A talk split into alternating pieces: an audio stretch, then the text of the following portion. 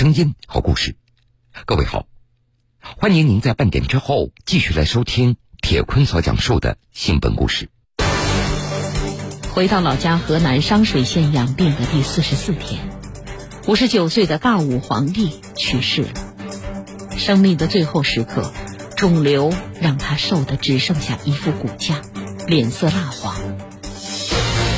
他所追求的流量，就犹如肿瘤一般，直到他自己的葬礼上，都在为流量做着最后的所谓的贡献。然而，人群散去，流量会迅速聚焦到下一个热点，什么痕迹都不会留下。大武皇帝红毛被嫌弃的一生，铁坤马上讲述。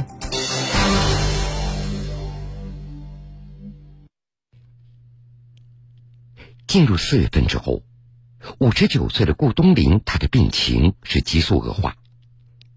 先是卧床不起，后来连话都不会说了。之后的几天，情况是越来越糟糕，瘦的只剩下皮包骨头了，脸色蜡黄，脖子上那块巨大的肿瘤把他的头都给挤歪了。顾东林躺在木板和砖块搭成的床上。干瘦的身体在被子下卷曲成一种奇怪的姿势。四月八号，他已经好几天没有吃饭了，脸上瘦的只剩下一层皮，两侧的颧骨高高的凸起，脸型成为了倒三角的形状。顾东林的朋友女粉丝高大上用勺子给他灌水，刚刚倒下去，顾东林的脸就痛苦的扭到一边。水在嘴里直打转，最后顺着嘴角全都流了出来。在生命的最后时刻，除了今年准备高考的小女儿和在外地打工的小儿子，其他亲属都已经到齐了。不过他们已经无能为力。顾东林他得的是恶性肿瘤，想治疗的时候已经到了晚期了。顾东林的大妹妹还记得。哥哥症状刚刚出现的时候，不过是长在腿上的几个小硬块，不疼不痒，所以当时也没有人在意。等到疼起来的时候，这小腿已经胀得就像一颗粗壮的萝卜。到医院一检查，才知道这是纤维组织细胞瘤。在家人看来，其实那个时候到医院把这个瘤给切掉也就没有事了。但是顾东林他没有钱。为了省钱，他选择偏方买中药来热敷，用了半年再去检查，这肿瘤已经转移了。癌细胞自下而上，穿过腹腔，在顾东林的身上转了一圈，终于在二零二零年接近年底的时候，在他的肩膀上找到了出口。刚开始，这个肿瘤就像一个红枣大小，不过在几个月之内持续的变大。等长到像苹果大小的时候，顾东林已经扛不住了。在生命的最后时刻，肿瘤把顾东林折腾的是死去活来，他疼的在床上打滚，没日没夜的在喊着妈妈，他需要靠吗啡在止痛。四月十二号，在断食断水八天以后，他连喊的力气也都没有了，儿子女儿都回来见他最后一面了。家人帮他穿好寿衣，抬到堂屋。就这样，顾东林又坚持了四天，在回老家河南商水县养病的第四十四天，四月十六号早上六点半左右，五十九岁的顾东林没了气息。顾东林过世的当天下午就被火化了，骨灰用红布包着，放进棺材里。顾东林也没什么家当，除了衣服、鞋子、几张照片、跳舞用的墨镜和一个破旧的小音响。到离世的时候，他身上最值钱的东西是两个短视频的账号，一个有两万多粉丝，另外一个有七千多。其实，顾东林他也曾经风光过，他从二零零九年前后开始跳舞，开始也只是为了解压，跳交谊舞。后来他觉得不够劲儿，才开始到歌厅去蹦迪。再后来，歌舞厅涨价了，他又转战公园蹭别人的音响来跳舞。可以说，当年顾东林他就像一匹健壮的马驹，在郑州人民公园跳着自己创立的呆马舞。逮就是捉拿的意思。呆马舞，大家听到这个名字就可以想象出他当时跳舞的一个动作。这些视频现在还在网上流传着。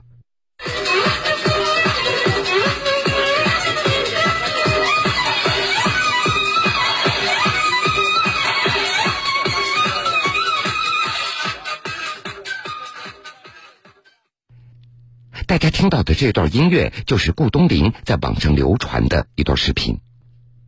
在这段视频中，顾东林伴随着这强劲的音乐，染着红头发，踩着强烈的节拍摇摆和扭动着。因为他的舞姿非常的尴尬，所以被网友称为“尬舞”。尬舞也给顾东林带来很多东西。二零一七年，郑州市人民公园莲花池。他与六十多名舞伴创造了一个奇迹，现场的观众大概有几百人，网上的观众竟然达到了几百万。他的视频通过网络直播，从郑州的人民公园传到了全国各地。在网上搜索“郑州尬舞”，竟然有上百条的视频。视频中的围观群众是里三层外三层。当时，郑州多家媒体曾经联合对他们直播。吸引了两百多万的网友点击互动，而烫染的红发也成为顾东林在尬舞场上的一个重要标志。没有人喊他顾东林了，他们都叫他红毛。这不仅在网上火了，以他为主角的纪录片《红毛皇帝》还入围国内外多个电影节。他还参演了电影《尬舞蹦蹦叉》，进军影视行业。直播间的名称也改成了“演员红毛”。用顾东林的朋友、女粉丝高大上的话说，这大概是他这辈子最得意的事情。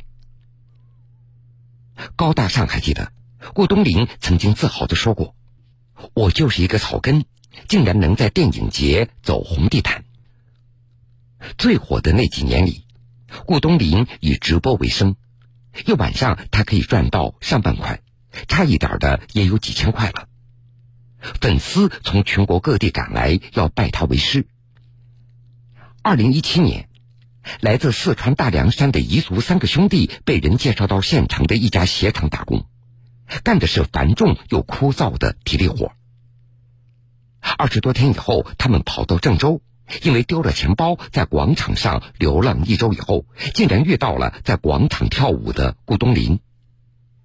顾东林爽快的把他们给收留了，让兄弟三个住进了自己的出租屋里，带着他们进行直播。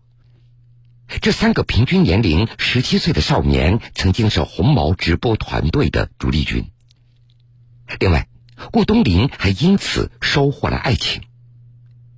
当时，三十一岁的甘肃女子佳佳专门到郑州来找顾东林，成为了他的女朋友。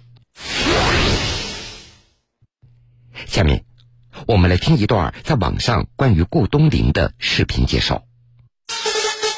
忘我的狂舞，一头的红发，六十岁的顾东林有了新名字。红毛哥右手，我就是红毛哥。当兵练就的身体，控制自如，在湖南中国第二炮兵。这位单亲爸爸。头发有点长了吧，就给他剪剪，剪了好看一点。获得了粉丝的厚爱。他跳舞比较放开。这是红毛哥，没毛病啊。因为尬舞，人生的第二春向顾东林走来。红毛哥，我爱你。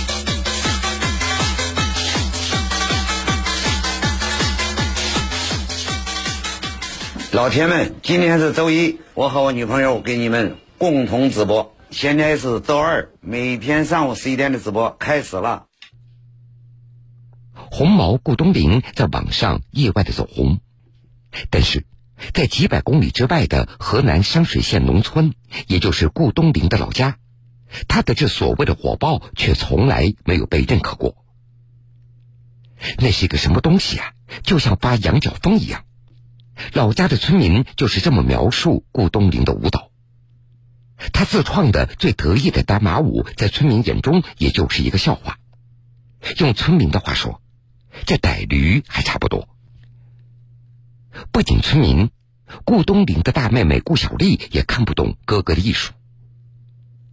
二零一七年，被网友称为“红毛皇帝”的顾东林火遍网络，有人当时就告诉顾小丽：“你哥哥火了。”但是顾小丽假装听不见，她觉得哥哥非常丢人。母亲每次想起这个儿子，也都非常生气，不是吗？这村里外出打工的男人都给家里翻新了房子，家家户户都盖起了混凝土的二层小楼，也只有顾家人现在还住着破败的平房，那还是顾东林父亲在世的时候给盖的。灰色的方砖已经被风沙、雨水磨去了棱角，变成了不规则的椭圆形。家里没有一件像样的家具，这墙上也爬满了霉点和疤痕，已经看不出本来的颜色了。八十一岁的老母亲睡在土炕上，破旧的被子发出一股霉味儿。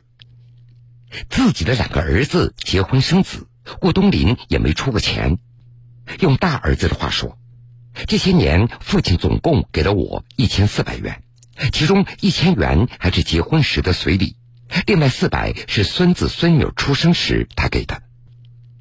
前几年，顾东林把自己手里的一间理发店转到大儿子的名下，竟然还收了将近一万块的转让费。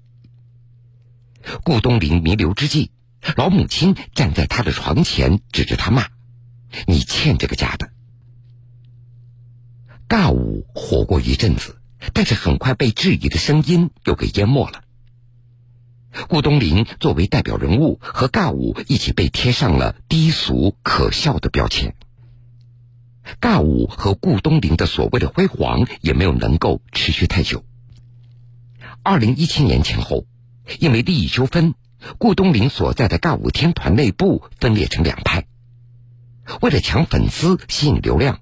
顾东林向昔日的伙伴宣战了，他把音响搬到郑州金水河边，大喇叭冲着对方，让徒弟们在浑浊的水边跳尬舞。他用这样的方式来吸引对手直播间的人流。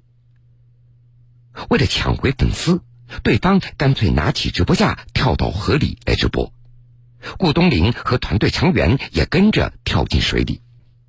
尽管后来顾东林向媒体解释。因为当时是自己队员的鞋子掉进泥里，他们在河边一边刷鞋一边跳舞，有人看到也跳进水里，说以后不会再这样做了。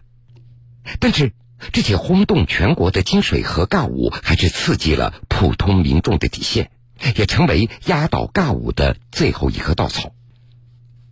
二零一七年年底，郑州的多家公园明令禁止尬舞。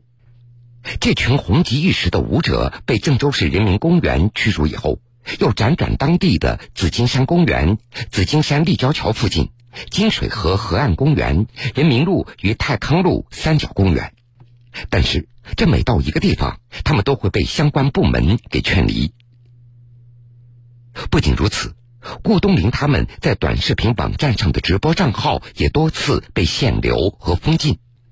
顾东林所参演的电影也没有能够上映，围绕在他身边的圈子很快也就散掉了。彝族三兄弟有一天不辞而别，没有留下一句话。接着，剩下的两个年轻徒弟也不辞而别。对于顾家人而言，被人称为“红毛”的顾东林和他的尬舞是他们所不能理解的一个领域。他们不明白这群人为什么总要打来打去。顾东林回老家养病，他的朋友女粉丝高大上跟到家里来照顾他。四月八号晚上，高大上守着顾东林开启了直播，在直播间，他和尬舞圈的一个光头男子起了冲突，男人扬言要打他，连夜开车竟然从郑州赶到顾东林老家。半夜两点多，砸开了顾家的大门。当时，顾东林的大妹被吓得住到医院里，两天之后手还在发抖。但是其实这些在尬舞圈是最平常不过的事儿了。用主播高大上的话说，他们经常一言不合就开战。其实顾东林以前也没有少做这样的事儿，他骂人的功力在尬舞圈也非常出名。按照短视频主播黄河一姐的说法，说有粉丝在直播间质疑顾东林，他竟然开一个直播专场，把人家祖宗都骂了一个遍，或者把粉丝的照片打印出来扔在公园的地上踩。按照几个和顾东林相熟的主播他们的说法，顾东林他的本质其实不坏，他只是不够聪明，被别人当枪使。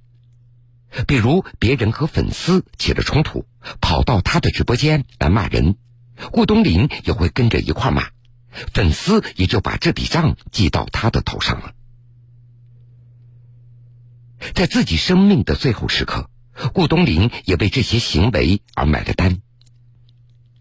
今年三月底，有朋友帮着他联系募捐的事儿，水滴筹的工作人员很快也和顾东林见面了。审核了他的病情材料之后，帮着他上线了募捐的页面，目标金额是三十万，也够顾东林一年的治疗费用了。但是筹款只上线了几个小时就被撤销了。工作人员给顾东林打了电话，说后台收到了很多关于他的投诉，说他低俗涉嫌欺诈。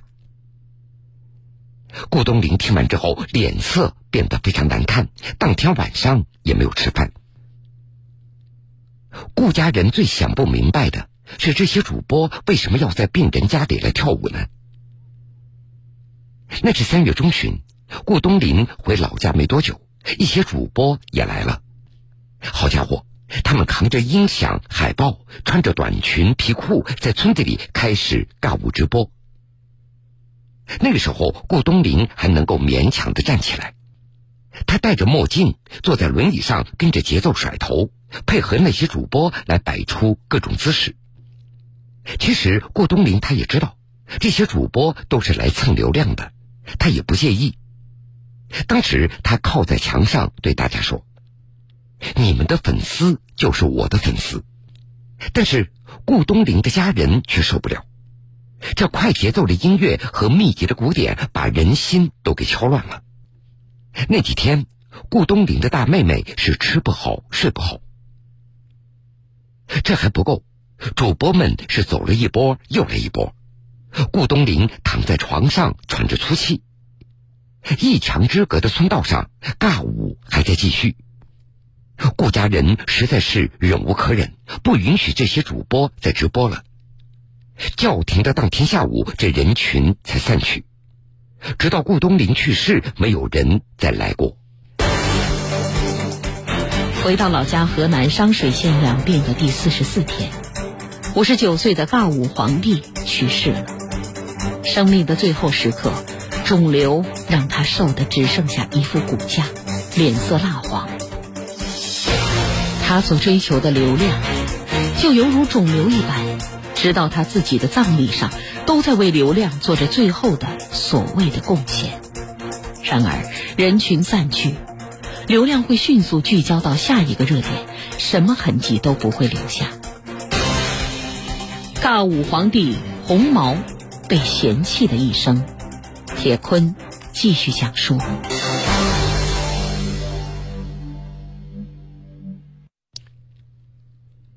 这要不要送一送红毛呢？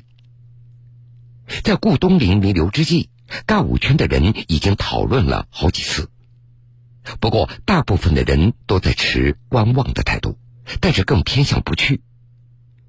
用一个主播的话说：“咱们和红毛的交情还没有到送他的程度呢。”但是，为了这所谓的流量，在顾东林生命最后的时刻。尬舞圈的同伴们也为他的荒诞人生又添了一笔。四月十七号，也就是出殡的那天，短视频主播黄河一姐来了。她凌晨四点多就起床了，开启了当天的第一场直播。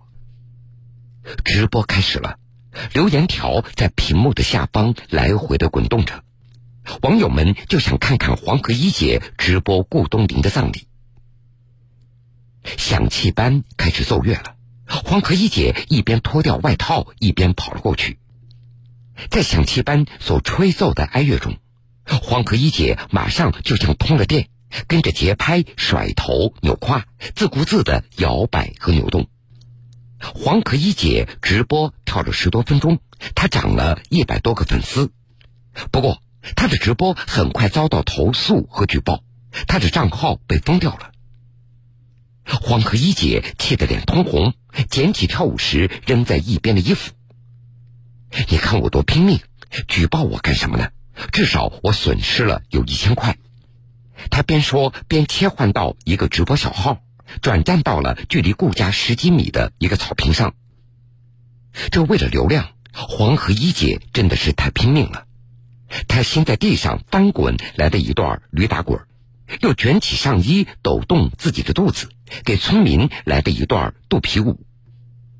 另外，还有一个自称是红毛粉丝的男子赶来送行，他也是短视频网站的一个主播，自称是在上海打工。一年多之前开始关注红毛顾东林。下午两点半，灵车停在顾家门口，鞭炮声响起，出殡的时间到了。只见黄河一姐头上缠着白布，抓起地上的土抹在自己脸上，一边抹一边大声的干嚎：“毛哥，你怎么就这么走了？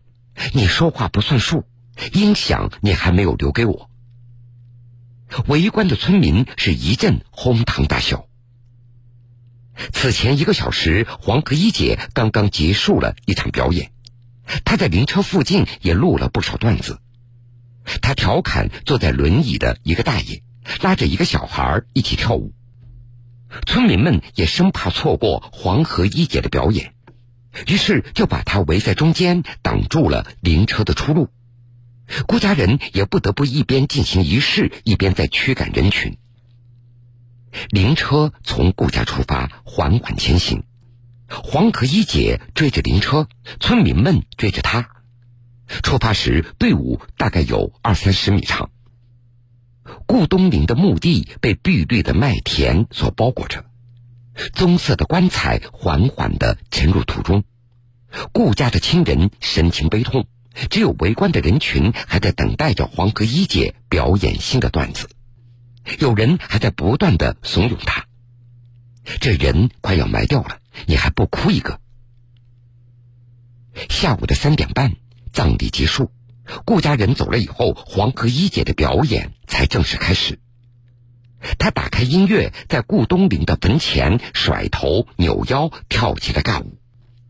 看到村民们正在用手机拍自己。黄河一姐跳得更加卖力了。炙热的阳光从头顶照了下来，黄河一姐跳的是满脸通红，她的声音嘶哑。一段结束，围观的村民还在起哄：“再跳一段，让你毛哥高兴高兴。”黄河一姐喘着粗气，连连摆手：“不跳了，把我累死了。”顾东林去世以后。其他的主播又来了，这是尬舞皇帝顾东林最后一次为他们的直播贡献这所谓的流量。知人知事知己，铁坤说理。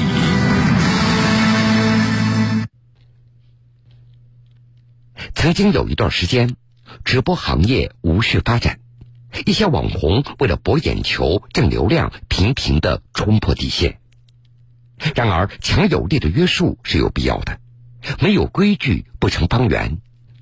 现如今，直播行业里的尬舞、吃播等这些低俗内容已经受到严格的管制。我们也相信，随着行业监管的加强，像尬舞皇帝顾东林这样的悲剧也会越来越少。好了，各位。非常感谢您收听了这个时间段铁坤所讲述的新闻故事。